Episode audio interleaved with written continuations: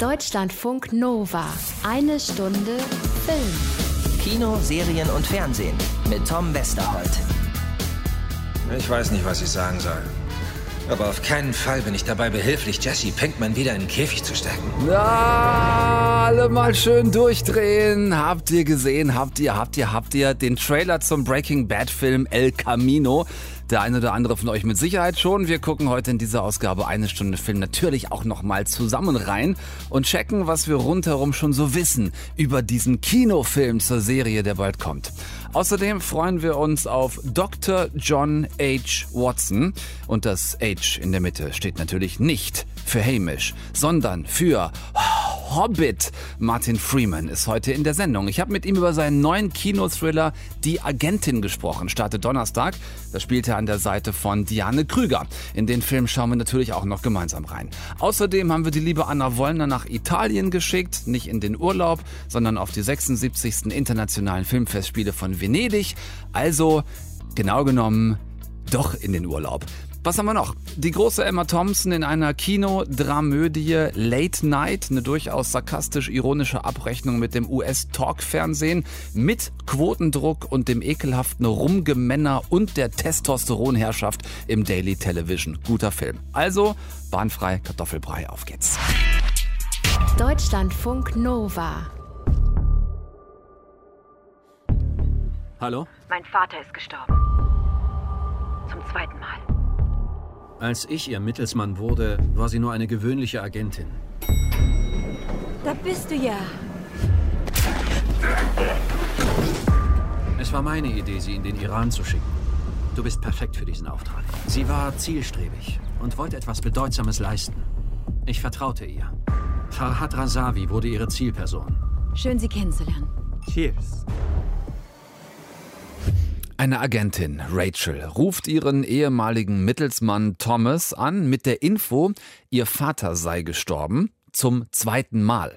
Ein Code vermutlich und zack hockt Thomas wieder da, wo er eigentlich nie wieder sein wollte, beim Mossad. Das Ganze ist ein bisschen tricky. Er, der Brite, beim israelischen Geheimdienst Mossad, denn für den arbeitet die deutschstämmige Rachel seit Jahren als Agentin im Iran. Also die Deutsche, der Brite, Mossad, Iran. Und jetzt ist Rachel, gespielt von Diane Krüger, plötzlich nach der Doppeltod-Info ihres Vaters spurlos verschwunden und Thomas, gespielt von Martin Freeman, soll das Rätsel auflösen, wohin sie ist und warum sie da ist. Ein spannendes Grundsetting haben wir damit auf jeden Fall für den Thriller Die Agentin, der da am Donnerstag startet, auch wenn die gesamte Situation, Agent wird von der eigenen Organisation gejagt, natürlich an andere Franchises erinnert, wie zum Beispiel die Bourne-Filme. Das macht erstmal nichts. Denn äh, da ist Diane Krüger on the run und da ist Martin Freeman so strippenziehend im Hintergrund, der sowohl versucht, den Mossad irgendwie ruhig zu stellen, als auch seine Agentin als deren ehemaliger Kontaktmann aus der Schusslinie zu bringen. Perfekter Nährboden für Twists und Turns, für Finden und Fragezeichen. Sie gefährdet die gesamte Operation. Du wolltest ihn schon immer in die Finger kriegen. Du warst ja mit deinen Fingern schon dran, das lief ja gut. Rachel! Das hier ist Krieg und im Krieg sterben unschuldige Menschen. Ich habe noch nie eine eigene Entscheidung getroffen. Lasst es mich noch mal versuchen. Selbst wenn ich in den nächsten fünf Minuten sterbe, war es richtig. Eigentlich alles ganz gut vorbereitet, selbst wenn es eine Art Born-Film mit weiblicher Hauptfigur gewesen wäre. Letzten Endes ist es das aber nicht. Der israelische Regisseur Yusval Adler hat sich hier für mein Gefühl ein bisschen zu sehr äh, in diese Idee des Menschen hinter dem Spion verliebt. Er wird äh, pathetisch in seiner Erzählweise, wenn er versucht, dieser Rachel ja beinahe mit dem Knüppel Gefühle einzubläuen, so nach dem Motto, ich will unbedingt zeigen, was für eine Belastung dieser knallharte Agentenjob werden kann, auch und gerade wenn man sich wie Rachel in eine Zielperson verliebt. Dann aber durfte Rachel natürlich so Gender Equality 2019 auch auf keinen Fall so als die klassisch weiche Frau rüberkommen, die dem Charme ihres Gegenüber erliegt. Und damit haben wir es hier mit so einer irgendwie eiskalten, aber auch heartbrokenen, einerseits hin und her gerissenen, dann aber auch taffen und verzweifelten und starken Agentenfrau zu tun, das ist alles ein bisschen viel auf einmal. Auf mich hat es beim Angucken so gewirkt, als hätte auch Diane Krüger, die ja zuletzt in Fatih Akins aus dem Nichts so wirklich granatengut war, als hätte auch die nie wirklich gewusst, wie sie diese Rachel jetzt eigentlich anlegen soll. Etwas einfacher hatte es Martin Freeman als Lenker und Denker im Hintergrund, äh, eine Rolle eigentlich wie für ihn gemacht. Er ist von seinem ganzen Typ her einfach wirklich mehr Dr. Watson so in der zweiten Reihe als Hobbit in der Front Row und genau darüber haben wir auch gesprochen. Deutschlandfunk Nova. Eine Stunde Film. Er ist oder er war so ganz genau wissen wir es alle nicht, weil es ja nie für endgültig offiziell beendet erklärt worden ist. Also er ist oder er war der kongeniale Dr. John Watson als Partner von Benedict Cumberbatch in Sherlock. Er war dann wieder mit Cucumber Dick Burkle-Snatch zusammen in Der Hobbit, ne? Ja, Martin Freeman als Bilbo Beutlin und Ditchelbeck Cumberban als, richtig, Motion Capture Schauspieler von Drache Smaug. Ja, und dabei sollen sich Martin Freeman und Bachelor Snitch Dickelkamp gar nicht sonderlich leiden können, heißt es. Wissen wir natürlich nicht genau, heißt es nur. Außerdem äh, war Martin Freeman wichtiger Hauptdarsteller in der ersten sehr geilen Staffel von Fargo, wie ihr wisst, und nicht zuletzt mit Civil War und Black Panther in zwei mega erfolgreichen Marvel-Filmen am Start. Ich habe ihn treffen können zum neuen Film, über den wir gerade eben gesprochen haben, den Spionage-Thriller Die Agentin und äh, ihn direkt mal aufräumen lassen mit diesem alten Vorurteil und Gerücht, Diane Krüger würden ja sowieso nur wir Deutschen irgendwie als Hollywood-Star wahrnehmen. Großer Bullshit, sagt Freeman, es sei bei den Briten ganz genauso. She's she's well known in Britain, yeah, yeah. I mean, when you know when you tell people you're working with Diane Kruger, they're like, oh, nice, you know. Yeah, a lot of the reaction first of all is, oh god, she's beautiful, and then, uh, oh yeah, I like her. She's, you know, like, what's she like? You know? No, she's known in Britain, yeah, definitely, yeah, yeah.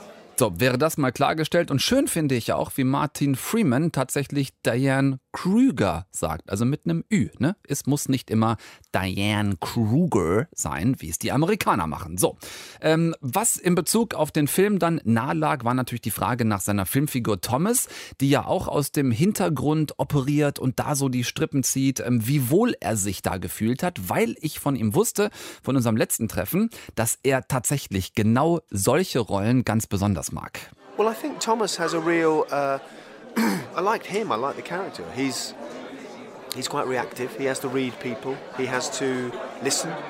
He has to watch, which are all things that I quite like in people in real life, and all things that I quite like in acting.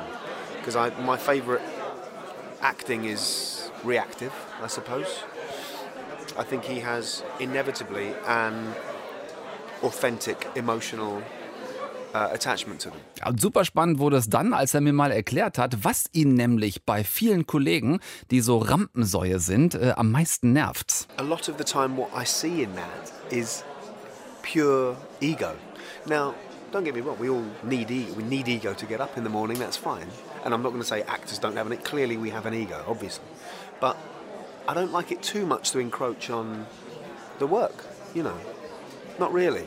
I mean, the people I really like are they're not all small. Some some people I like are big, you know. But it's all truthful. It was, I don't know. As long as it's truthful, for me, size doesn't matter. Do you know what I mean? So, you know, I, I just I like I like to believe people, and I like to be believable. Hat er da jetzt gerade über Snitchel, Batch, Come Bracklebirch gesprochen? Wir wissen es nicht genau. Martin Freeman, selbstgewählter, gerne Schauspieler der zweiten Reihe, ähm, der aber nun mal seit ein paar Jahren in der Öffentlichkeit ja ganz weit vorne steht. Und zwar erste Reihe, kein Zweifel. Megastar in Großbritannien und eigentlich auch mittlerweile weltweit. Dr. Watson, wie gesagt, äh, Sherlock ja eine der erfolgreichsten BBC-Serien ever. Dazu die drei Hobbit-Filme, die Marvel-Filme, die Serienadaption von Fargo und so weiter. Ob ihn das dann nicht doch auch ein klein bisschen verändert hat, wollte ich von ihm wissen. A bit. I mean, not not massively, but a bit. It slightly dictates where you go and what time of day you go, uh, whether you go places on your own or not. Yeah, those those things. You know, being on holiday around a swimming pool with your family. Yeah, it, it does impact on your life. You try to make it impact as little as possible because you don't want it to change your life. But inevitably, it does. It does. It does change your life, and um, in some ways that are lovely, because you know people are being nice to you. That's nice, and in other ways that are not very lovely because um, you don't you don't actually want to be unless you are a lunatic. Public property. Nobody wants to be public property. You know, it's nice to be liked and it's nice to be watched, but beyond that, the feeling of that some people have that they own you is not a pleasant feeling.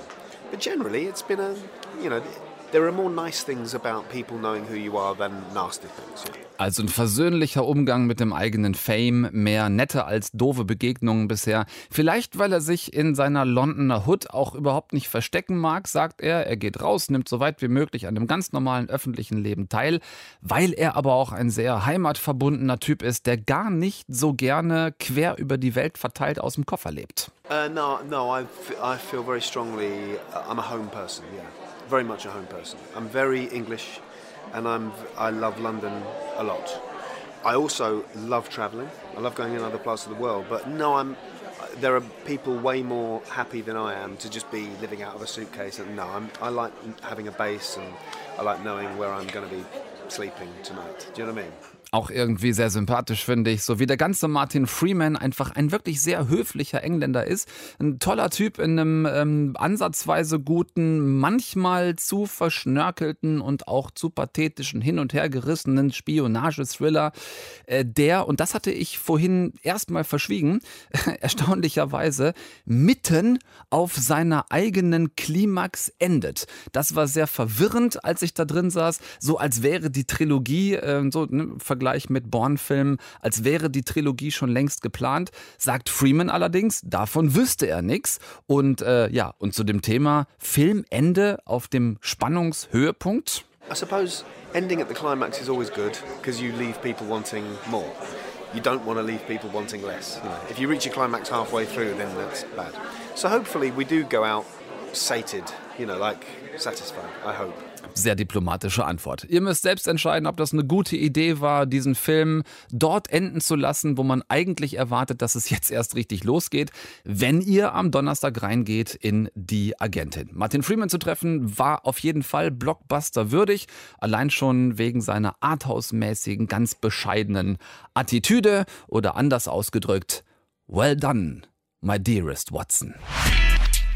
Deutschlandfunk Nova. Was für ein Leben, Freunde. Ne? Morgens in Berlin in den Flieger steigen, am Vormittag dann schön mit dem Bötchen durch die Lagune schippern und danach vermutlich schon das erste Eis oder wahlweise den ersten Spritzaperol am Lido in sich reingießen. Herzlich willkommen im Leben von Anna Wollner. So wie du arbeitest, würde ich gerne mal Urlaub machen. Ja, du bist herzlich eingeladen, das nächste Mal mitzukommen. Ist die, ist die Taxifahrt ein bisschen billiger? Hm, Mit Sicherheit, genau. Aber ich habe dich ja nun nicht irgendwie ausschließlich nach Venedig gejagt, damit wir über die Qualität von Stracciatella-Eis und über das perfekte Mischverhältnis von Spritz reden, sondern weil da morgen Abend die 76. internationalen Filmfestspiele eröffnet werden. Anna, ich bin froh, dass die erst morgen Abend eröffnet werden, weil im Augenblick scheinst du auf einer Baustelle zu sitzen. Ja, ich habe mir also wirklich bequem gemacht zwischen fahrenden Blumenkübeln und Pressspanholzplatten, die noch zusammengezimmert werden. Hier steht noch nicht alles. Ähm, könnte daran liegen, dass sich hier auf dem Lido eh gerade alle im Schneckentempo bewegen, weil es ist unglaublich heiß. Gut, das unterscheidet euch gerade relativ wenig von uns. Also jenseits der 30 Grad bewegen wir uns, glaube ich, gerade alle Ende August nochmal. Aber wenn da ab morgen dann äh, Brad Pitt und viele andere, Scarlett Johansson habe ich irgendwie auch noch gelesen, äh, da über den Teppich laufen äh, und es dann morgen losgeht, ähm, was können wir denn da dann von dem, ja, von dem Eröffnungsfilm, der dieses Jahr das Ganze ins Rollen bringt, von The Truth erwarten? In den letzten Jahren war der Eröffnungsfilm ja gefühlt immer der Oscar-Gewinner der nächsten Saison. Ähm, das könnte hier jetzt tatsächlich mal nicht passieren. The Truth ist nämlich der neue Film von Hirakatsu Koreeda. Der hat vor einem Jahr für Shoplifters die Goldene Palme in Cannes gewonnen und hat jetzt seinen ersten nicht japanischsprachigen Film, sondern gleich seinen ersten französischsprachigen Film am Start mit Stars wie Catherine Deneuve und Juliette Binoche. Du hast gerade selber angesprochen, Venedig hat in Sachen Oscars die letzten Jahre immer ganz gut was vorgelegt und Filme gezeigt, die dann hinterher bei den Oscars ein Dreivierteljahr später oder ein gutes halbes Jahr später, sagen wir mal, äh, auch ganz gut was gewonnen haben. Äh, Birdman beispielsweise, Gravity, äh, La La Land, letztes Jahr ist Star is Born. Was sind denn so grundsätzlich die großen Highlights dieses Jahr? Ja, ich glaube, ähm, nächstes Jahr komme ich im Raumanzug, denn Venedig ist langsam aber sicher sponsert bei NASA oder auch einfach sponsert dem Weltraum. Wir hatten Arrival, wir hatten letztes Jahr First Man, irgendwann noch Gravity und in diesem Jahr, da wird Brad Pitt ins All geschickt, sogar bis zum Mars in dem Science-Fiction-Drama Ad Astra von James Gray. Dann gibt es ein Debüt am Lido, nämlich das erste Mal ein Superheldenfilm, aber nicht irgendeiner, sondern The Joker mit Joaquin Phoenix von Todd Phillips. Ein Film, der, so munkelt man bei den Oscars, tatsächlich eine Rolle spielt spielen könnte. Und das, obwohl das der Regisseur ist, der die Hangover-Filme gemacht hat. Ich bin sehr gespannt, wie, ähm, wie, wie ernsthaft dieser Joker tatsächlich werden wird oder ob ihr vielleicht viel zu lachen kriegt. Äh, gucken wir mal. Ähm, letztes Jahr hat es Netflix geschafft, da erinnern wir uns alle dran, mit Roma den Wettbewerb ordentlich aufzumischen. Äh, großer Oscar-Gewinner hinterher gewesen, während ja in Cannes der Streaming-Anbieter nach wie vor so eine Persona non grata ist, hat Venedig kein Problem mit Filmen aus dem Hause Netflix. Wie sieht es da dieses Jahr aus? Ne, der Flirt, der geht weiter und entwickelt sich langsam aber sicher zu einer anhaltenden Dauerbeziehung. Denn Steven Soderberghs Film über die Panama Papers, The Laundromat, der läuft hier. Noah Baumbachs Scheidungsdrama Marriage Story mit Adam Driver und Scarlett Johansson und die Shakespeare-Adaption The King mit Robert Pattinson und Timothy Chalamet. Bei den drei Filmen wird das Netflix-Logo vorne wegkommen und auch Amazon hat einen Film, Seberg, mit Kristen Stewart in der Hauptrolle über die Verstrickung von Jean Seberg mit dem FBI. Ja, und weil die Italiener ähnlich emotional sind wie die Franzosen, kann es sein, dass hier kurz geboot wird, aber nur fürs Logo, hoffentlich nicht für den Film an sich. Dann lass uns eine Debatte noch kurz gemeinsam aufmischen, die wir immer wieder noch führen müssen, auch bei den großen Festivals, die Debatte um die Frauen. Und Venedig führt diese Debatte in diesem Jahr nicht so wirklich vorbildlich weiter, oder? Ich meine, wie viele Filmemacherinnen haben es in den Wettbewerb geschafft? Ähm, es klingt jetzt böser, als ich es eventuell meine. Es sind genauso viele äh, wie Regisseure, denen, Achtung, Vergewaltigung vorgeworfen wird, nämlich zwei. Das klingt ein bisschen hart und ein bisschen bitter, aber so ist es leider. Roman Polanski, sein Officer and a Spy, läuft im Wettbewerb. Nate Parker, der mit The Birth of a Nation vor ein paar Jahren ja für Furore sorgte und dann eine alte Vergewaltigungsklage aufflog, der läuft außer Konkurrenz mit seinem neuen Film. Und äh, die Frauen, die fehlen. Es gibt im Wettbewerb nur zwei. Shannon Murphy mit Baby Teeth und Haifa Al Mansour mit The Perfect Candidate, immerhin eine deutsche Co-Produktion. Die gute Nachricht ist, es ist eine Frau mehr als im vergangenen Jahr. Die schlechte, dagegen stehen 19 Filme von Regisseuren. Es ist traurig, aber wahr. Und Festivalleiter Barbera, der hat sich ein wenig rausgeredet, es gäbe Filme, die sich voll und ganz der Frau widmen würden. Es ist natürlich totaler Quatsch. Mhm. Toronto macht's vor nächste Woche. Da sind 35 Prozent aller Filme von Frauen. Weil du es eben angeschlossen hast, vielleicht zum Schluss noch ein klein bisschen Filmpatriotismus. Wir denken ja immer noch gerne, was was war es, zwei Jahre zurück an Fatih Akin und aus dem Nichts mit Diane Krüger, die in Cannes immerhin die silberne Palme für die Darstellerin gewonnen hat, die beste. Äh, deutscher Film im Ausland, gerade bei den Festivals, bleibt ein schwieriges Thema. Wie schwierig ist es in Venedig? Also besser als letztes Jahr, weil da hatten wir Florian Henkel von Donnersmarck, äh, Werk ohne Autor. Ne? Aber es ist jetzt auch nicht wirklich, also es ist jetzt auch nicht unbedingt besser. Es ist im Wettbewerb kein deutscher Film. Wobei ja, vielleicht ich sage, ist das immerhin, besser. Also kein, genau, kein deutscher Film ist eigentlich besser als Florian Henkel von Donnersmarck im Wettbewerb. Aber Katrin Gebbe zum Beispiel, die eröffnet mit Pelikanblut morgen die Reihe Horizonti über eine alleinerziehende Mutter, die ihre Grenzen überschreitet. Und da spielt die deutsche Schauspielerin mit, die in allen deutschen Filmen mitspielt, die außerhalb Deutschlands auf Festivals laufen, nämlich Nina Hoss. Na, ich hätte sonst gesagt wahrscheinlich, also entweder sie oder Paula Bär. Na gut. Äh, also wir fassen zusammen, äh, wir fassen zusammen am Horizont in der Nebensektion ein bisschen deutsches Kino in Venedig. Im Wettbewerb aber keines vertreten, dafür nur zwei Frauen insgesamt. So viele wie Männer, denen Vergewaltigung vorgeworfen wird und eine ordentliche Portion Hollywood mit Oscar-Potenzial. Vor allem habe ich gehört, der Noah Baumbach-Film mit Scarlett Johansson und Adam Driver kriegt da wohl viel äh, Goldjungen-Potenzial in Aussicht gestellt. Äh, guck dir bitte nicht nur alles für uns an, guck es dir, Anna. ja, ich ja. Ich, bevor du fragst, ja, ich habe schon getrunken. Es ist nach 20 Uhr. Frau Wollner in Venedig. Äh, ich wollte gerade sagen, den Spritzaperol, den habe ich doch schon intus. Ja, siehst du, ich habe aus lauter äh, Solidarität habe ich einen mitgetrunken. So, äh, liebe Frau Wollner in Venedig, äh, wir hören uns bitte. Ich werde nächste Woche berichten, äh, wie Marriage Story denn so war. Und vielleicht bringe ich auch Scarlett Johansson oder Adam Driver für dich mit. Sehr gerne, vielen Dank. Deutschlandfunk Nova. Eine Stunde Film. Äh, wenn ich das kurz sagen darf, es ist solch eine Ehre, Sie zu treffen, Miss Newberry. Ich bin Chris Reynolds. Äh, ich bin Eugene Mancuso. Ich weiß überhaupt nicht, wer die sind. Ähm, oh, Tom. Ich, ich bin Tom. Ich schreibe den Monolog. Ich bin der jüngste Monologschreiber in der Geschichte der Nein, Show. nein, nein, es ist mir egal. Okay. Ich werde mir das alles sowieso nicht merken. Deshalb machen wir das wie folgt. Ähm, Sie sind eins, zwei, drei, vier. Dürfen wir uns weiterhin mit unseren Namen ansprechen? Sag dir einfach die Nummern, Reynolds. Ja. Ich meine, zwei. Könnten eins und ich tauschen? Ich bin der erfahrenste Autor. Ich nehme die sieben. sieben. Da kommt Leute jetzt keine so geschockten Gesichter. Es ist doch auch wirklich einfacher mit Zahlen, als sich diese ganzen Namen zu merken. Habe ich in meiner kompletten Familie auch eingeführt. Ich bin eins, mein Hund ist zwei, kommen wir beide prima mit zurecht. Nicht gewohnt sind es hier allerdings die Autoren einer US-Late-Night-Show im Fernsehen, die auf diese etwas rüde Art von ihrer neuen Chefin begrüßt werden. Von Late-Night-Talk-Queen Catherine Newberry, gespielt von Oscar-Gewinnerin Emma Thompson. Eine Bitch, wie sie im Book of Bitches steht, Frauenhasserin durch und durch. Das Einzige, was sie noch schlimmer findet als Frauen, sind Männer.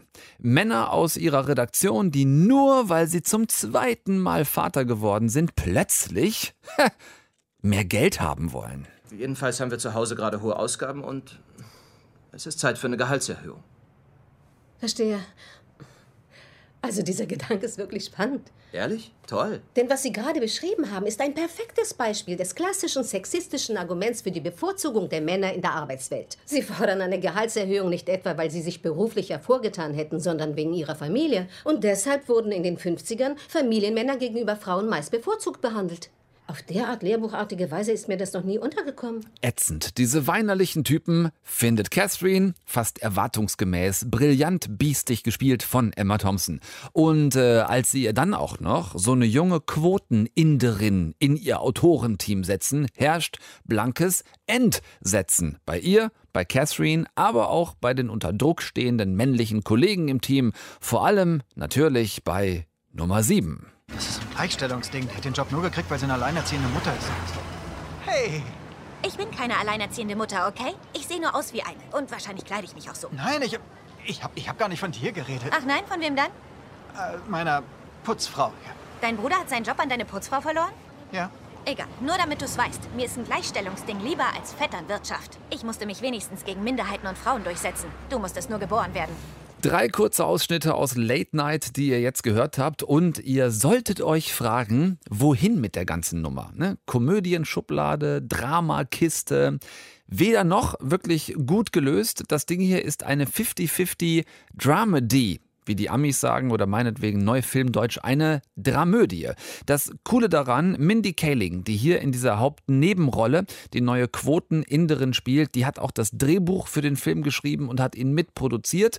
Und sie hat darin genau die Stories, Vorurteile und Klischees verarbeitet, die ihr selbst als junge indischstämmige Frau in der US-Unterhaltungsindustrie über Jahre begegnet sind. Ihr Vater Tamile, die Mutter Bengalin, da hatte sie quasi mit einigem an Klischees zu kämpfen.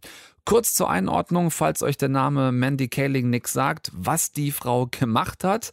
Sie war unter anderem eine der Autoren und Produzentinnen der Mega-Erfolgsserie The Office und hatte jahrelang ihre eigene Show The Mindy Project. Die Frau weiß also wirklich, wovon sie da spricht. Ekelhafte Männerklicken, ganze Redaktionen aus unterschiedlich alten, aber durchgängig weißen und männlichen Kollegen, vor allem in der Fernsehbranche. Und daraus hat sie eine Story geschrieben mit dieser fiktiven Late-Talkerin Catherine Newberry an der Spitze, in der sie all diese Erfahrungen halt teils comicartig brutal überzeichnet, das ist der Komödienanteil, dann aber auch wirklich echte Ouch-Momente kreiert, in denen klar wird, dieser ganze Scheiß ist ihr als Frau in der Branche wirklich passiert. Ein sarkastisch-ironischer Blick hinter die Kulissen der Daily US-Show-Formate macht wirklich super Bock, sich da mal reinfallen zu lassen. Es gelingt sehr, es auszusehen, es aussehen zu lassen wie ein Blick hinter die Kulissen, weil auch, wie gesagt, von einer Frau geschrieben, die sich in der Branche auskennt. Inszeniert von Regisseurin und Golden Globe-Gewinnerin Nisha Ganatra. Die hat zum Beispiel auch Transparent gemacht. Ganz coole Serie, lohnt sich auch, wer die noch nicht gesehen hat. Und jetzt also Kino, Late Night ab Donnerstag draußen. Und wenn ihr Bock auf dieses Thema habt, dann seid ihr gerne drin. Deutschlandfunk Nova. Dienstag im Thema. Totorina, Boss der Bosse der sizilianischen Mafia. Alle, die ihn gestört haben, hat er getötet. Aufstieg und Fall eines Mannes ohne Skrupel. Ich bereue absolut nichts. Corleone, Pate der Paten. Dienstag, 21.45 Uhr auf Arte. Ja, das ist ein Fernsehtipp. Salvatore Totorina, Sohn eines Bauern aus Corleone, der später mit 52 Jahren zu einem der einflussreichsten und brutalsten Herrscher der sizilianischen Mafia ever wird. Das ist der eine große wichtige Name dieser Doku, die ich euch gerne ans Herz legen möchte. Ein anderer wichtiger Name ist Giovanni Falcone. Das war der Richter, der den ersten Prozess gegen die sizilianische Mafia initiiert hat, bei dem Totorina letztendlich zu einer lebenslangen Freiheitsstrafe verurteilt wurde. Dafür dafür, in seiner Zeit an der Spitze der Cosa Nostra rund 40 Menschen selbst ermordet zu haben und bis zu 4000 Morde in Auftrag gegeben zu haben. Corleone, Pate der Paten heißt die Doku, die ich hier entdeckt habe, zweiteilig und neu auf Arte, äh, in der ihr euch diese packende Geschichte extrem gut aufbereitet und vor allem auch verständlich angucken könnt. Entweder, wie eben gehört, direkt heute Abend live bei den Kollegen im linearen Fernsehen oder ihr geht einfach in die Mediathek. Ist ein bisschen bequemer, da gibt es die beiden Dokuteile nämlich auch. Ihr seht, warum Salvatore Rina, geboren 1930, gestorben 2017, fast 20 Jahre lang als einer der brutalsten und gefürchtetsten Paten der sizilianischen Mafia galt. Ein Film, der sich sehr detailliert und auch, wie gesagt, sehr gut verständlich mit diesem, ja, was beschäftigt. Ausnahme Psychopath, Soziopath, Massenmörder, wie auch immer. 60 Kilometer südlich von Palermo in Corleone geboren und später auch Boss der Bosse in der Cosa Nostra genannt. Eine Eskalation von Gewalt, die ihren Höhepunkt unter anderem erreichte mit der Ermordung des Carabinieri-Generals Carlo Alberto Dalla Chiesa im Jahr 82 1980. Ähm, und das ist eine Zeit gewesen, in der Rina, kann man sagen, mehr oder weniger völlig ungestraft und unverfolgt über ganz Sizilien geherrscht hat. Sehr spannend auf Arte in der Mediathek oder wie gesagt heute Abend im Fernsehen. Und dann, ja, dann, äh, dann war da ja noch was, ne? Was soll ich euch noch erzählen, was ich euch nicht sowieso schon an die 500 Mal erzählt habe? Ich weiß nicht, wo er ist. Und wo er hin wollte, auch nicht. Nach Norden, Süden, Westen, Osten, Mexiko, auf Mond. Ich habe keine Ahnung. Aber ja, selbst wenn ich's wüsste, würde ich's euch nicht verraten. Ich habe die Nachrichten gesehen, so wie die meisten anderen auch. Und seinen kleinen Käfig, wo er eingesperrt war. Ich weiß, was sie ihm angetan haben, nur damit er weiter für sie kocht. Von daher, sorry. Ich weiß nicht, was ich sagen soll. Aber auf keinen Fall bin ich dabei behilflich, Jesse Pinkman wieder in den Käfig zu stecken. Heiliger Bimbam, messkochender Wahnsinn oder einfach Yo, Mr. White. Das ist, worauf viele Fans lange gewartet haben. Der erste Trailer zum Breaking Bad Film. Frisch veröffentlicht und so viel und gleichzeitig nichts sagend. Ein Typ in einem Verhörraum, ziemlich runtergekommen, also der Typ jetzt, und dazu dieser Monolog. Jesse Pinkman, gespielt von Aaron Paul, irgendwo gefangen gehalten, gezwungen, nach dem alten Rezept seines Ex-Chemielehrers Walter White weiter Meth zu kochen und jetzt offenbar irgendwo verschwunden und versteckt.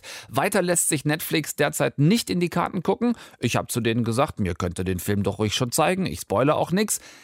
Wollten die aber irgendwie nicht. Die gute Nachricht ist, ab diesem ersten Trailer dauert es wirklich gar nicht mehr so lange, denn ab dem 11. Oktober, schreibt ihr euch gleich auf, ab dem 11. Oktober ist der Breaking Bad Film auf der VOD-Plattform draußen. Titel El Camino. Wer außer Pinkman alias Aaron Paul noch dabei sein wird, ob Saul mit drin ist, ob es doch noch Rückblenden mit Brian Cranston aka Yo Mr. White geben wird. Bisschen geduldig müssen wir sein, äh, da könnt ihr jetzt gerne bis nächsten Dienstag drauf rumträumen. Für heute war es das nämlich mit der einen Stunde Film. Ähm, falls ihr irgendwas verpasst habt, dann zieht euch den Podcast zur Sendung, wobei, das ist Quatsch. Den habt ihr ja eh schon alle im Abo. Ne? Alle. Und im Abo. So. Tom Westerholt dankt von Herzen fürs Zuhören. Bis nächste Woche. Guckt nichts, was ich nicht auch gucken würde. Und ich verspreche euch, dass ich bis nächste Woche versuchen werde, ein bisschen Licht ins Dunkel zu bringen zum Thema Tom Holland, Marvel, Spider-Man und Sony. Ein paar von euch werden das mitgekriegt haben. Diese doch sehr plötzliche und unerwartete Trennung zwischen Marvel und Sony, die sich ja zusammengetan hatten für die neuen Spider-Man-Filme mit Tom Holland. Holland, was überhaupt erst möglich gemacht hatte, dass dieser Spider-Man, gespielt von Tom Holland, auch im MCU, also mit den anderen Avengers auftreten durfte zusammen. Jetzt die plötzliche Trennung. Tom Holland hat sich dazu geäußert. Das ist alles noch sehr frisch und vieles von den Meldungen ist noch unbestätigt. Bis nächste Woche, Dienstag, versuche ich da, wie gesagt, ein klein bisschen Licht ins Marvel, Sony, Spider-Man, Avengers, MCU dunkel zu bringen und hoffe, äh, dass mir das auch gelingt. Also, bis dahin, macht ihr es gut, habt bitte eine ganz schöne Woche, eine gute Zeit, äh, gehabt euch wohl, bedanke mich fürs Zuhören, zu hören heißt das Wort von heute Abend und sage Tschüss, bis nächsten Dienstag und auf Wiederhören. Deutschlandfunk Nova. Eine Stunde Film. Jeden Dienstag um 20 Uhr. Mehr auf deutschlandfunknova.de.